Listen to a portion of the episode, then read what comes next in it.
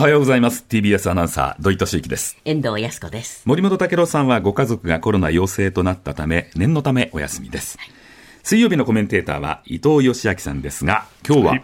南アフリカがロシアに武器供与か。え、ロシアとウクライナの戦争に南アフリカここ今まで聞いたかなかったような気がするんですが、えーちょっとね、えっていう話なんですけれども、この武器供与疑惑っていうのは、まずあの先週木曜日なんですけれどもね、え。えーとアメリカのブリゲディっていう南アフリカに駐在している大使が、えー発言したのが、まあ、いあのこの疑惑に火つけるみたいなことになったんですけれども、ええ大使なんて言ったかというと、去年の12月の6日から8日にかけてですね、南アの南の南西部にあるサイモンズタウンという海軍基地にですね、ええロシアの貨物船のレディー R というのが停泊して、はい。武器や弾薬を積んでロシアに帰ったと確信してると、ほう。こう言ったんですね。えで、なーっていうのは、このウクライナ紛争についてはですね、もう中立を立場を取るんだってずっと言ってきたんですけれども、えいや、話違うんじゃないかということで、非常に強い懸念を表明してて、実はこのレディー R っていうのは問題でですね、ええアメリカ政府はすでに去年の5月の時点で、このレディー R とそれそれを運航している海運会社をですね、ロシアに武器輸送をしているということで、あの制裁対象に指定してたんですね。目つけてたんですね。ええ、それがい実際やったもんですから、南アフリカにいたと。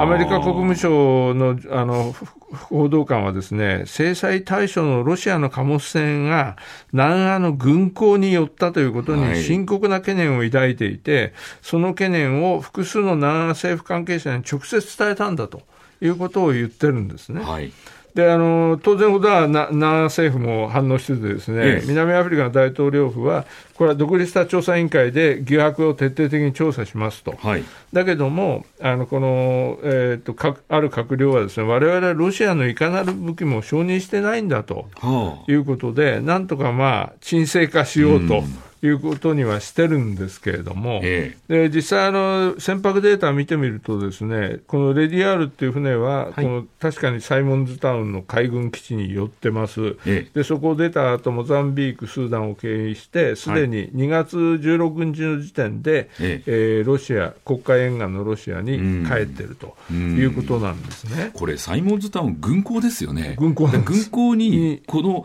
ロシアの民間の海運会社ですよね。海運会社のなんでいたのって話ですよね。そうなんですね、しかも目つけられてる船だと、ええそういうことなんですね。で、あの金曜日からさ G7 の広島サミット始まりますけれども、まあ、ウクライナ問題、当然のことがさあの大きなテーマの一つなんですね。で、一応 G7 のあの方針としては、とにかく武器を含めてウクライナ支援はずっとやりますよと。はいそれから他方、ロシアに対しては制裁を強化して、あのプーチン政権の弱弱体化を狙うと、はいこれはまあ大きな方針なんですけれども、実はこの G7 で、えー確認しようとしている方針があの、世界的にみんながそれに同調してるかっていうと、決してそうでもないところが問題なんですよね。であの南アフリカってのはあアフリカ大陸では非常に大きな影響力のある国ですけれども、ええ。これはララマポーザという今、大統領の政権なんですが、一応、さっき申し上げたように、中立の立場は表明してるんですけれども、はい。例えば今年1月、ロシアのラブラフ外相は南アに行きました、ええ。その後2月の例の侵攻から1年となるタイミングでですね、ええ。わざわざそのタイミングで、ロシアと中国とうん。南アフリカは合同海軍演習やってるんですよね。はあはだからそうすると、あの今朝読売新聞が、えーなんかが報じてますけど、南アフリカの軍事施設団が、えー、とロシアに行って、軍事協力について協議したというニュースも出てきているように、この武器供与の疑惑と合わせると、ですね、ええやっぱりあの欧米諸国の中には、南アっていうのは中立って言いながら、実際はロシアと寄り添ってんじゃないのと。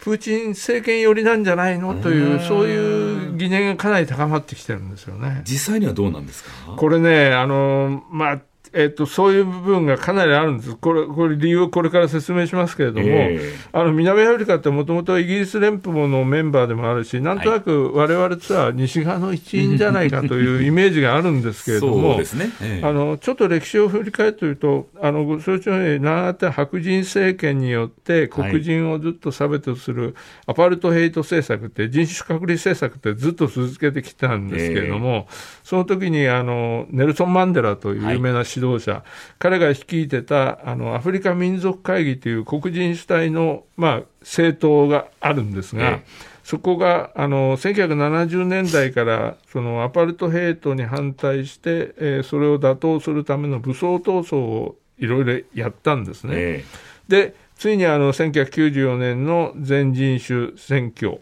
それを経てマンデラ大統領というあの黒人初の大統領が南アフリカに誕生する、で今日に至るという歴史なんですが、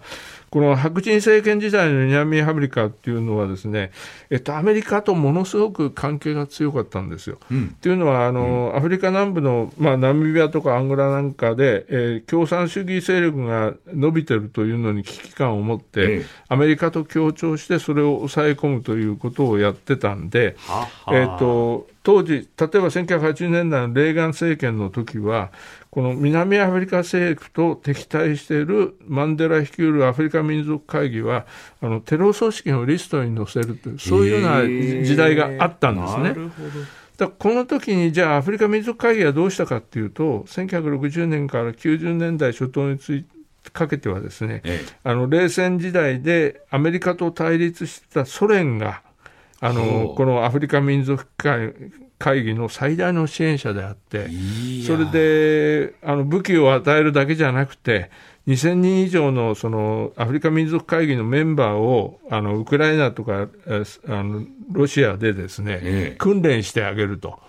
そういうことまでやってたんで、今の南アの黒人指導者の多くの人たちにとっては、ええ、ソ連、あるいはそれの後継であるロシアっていうのは、まさに恩人だという記憶がかなり残ってるんですよね、皮肉なものですね、え、あの、民主主義の根幹として、人種差別はいけないよと言っている、だからこそアメリカに近い考えかと思いきや、アフリカの中での共産主義が伸ばない伸びないように、実はアメリカに代わってくさびを打っていたのは南ア、その白人政権と対抗する黒人組織は、ロシア、旧ソ連、こことのつながりがあった。そうなんですなんという構造ですか、あの今の黒人政権の人たちに言うと、ロシアってのは非常に大切な恩人という意識がまだ強いと思うんですよね。だからあの、ロシアもですね、あのソ連もですね、あのマンデラ氏があの1990年に、あの長い27年に及ぶ投獄生活をの後釈放されると、レーニン国際平和賞っていうのを授与して、称える。えー、それからプーチンさんも非常にあ、温かいメッセージをマンデラ氏に送る、うん、あるいはあの2019年にプーチン大統領が主催して、あの初めてのロシア・アフリカサミットっていうのが開催されたんですけれども、ええ、その時は今のラマポーザー大統領がロシアを公式訪問して、うんうん、いろんなあの鉱物資源の開発なんかで、え合意するとか、え、非常にね、あの我々目につかないけれども、ロシア長関係って非常に緊密な、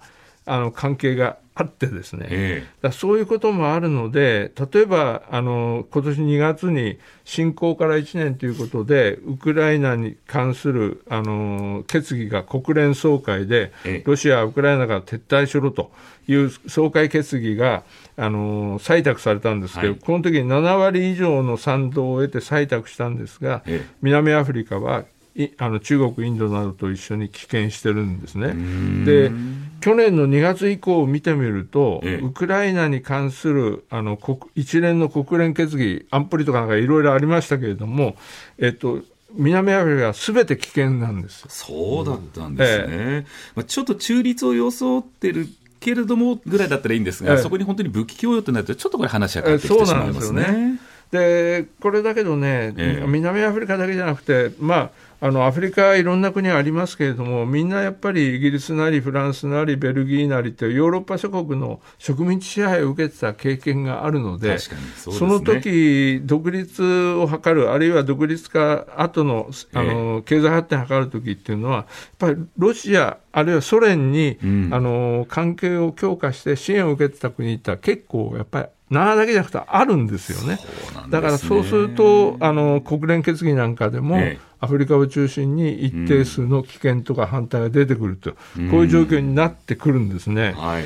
で、今、あの G7 で、あの、ちょっと、あの、問題になってるのは、グローバルサウスって岸田首相も何度も言って、ってるんですけど、グローバルサイズ大事だって言うんですが、この用語についてもですね、サウスっていうのは、要するに南北で北側の G7 から見て、あの経済的に劣ってる南というそういうニュアンスが感じられるんじゃないかっていうんで、ええ。えっと、もうこの用語を使わないようにしようっていう声が出てきてて、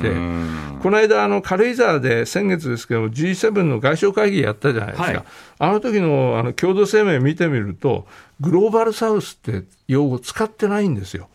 新興国とか発展途上国のパートナーっていうふうに言い換えてるんですよね。えー、だからそこら辺っていうのはやっぱりあのアフリカの国なんかがどういうふうに受け取るかっていうのはすごく気にしてるので、うん、やっぱりあの岸田首相としてもここら辺っていうのを踏まえながらの対応をしていかなきゃいけないかなという感じはしますよね。いやっぱり国際問題って一筋縄ではいかないし、うん、いろんなものが入り乱れている、うん、その中でのリーダーシップを G7 の議長としてどう取れるかですね。えー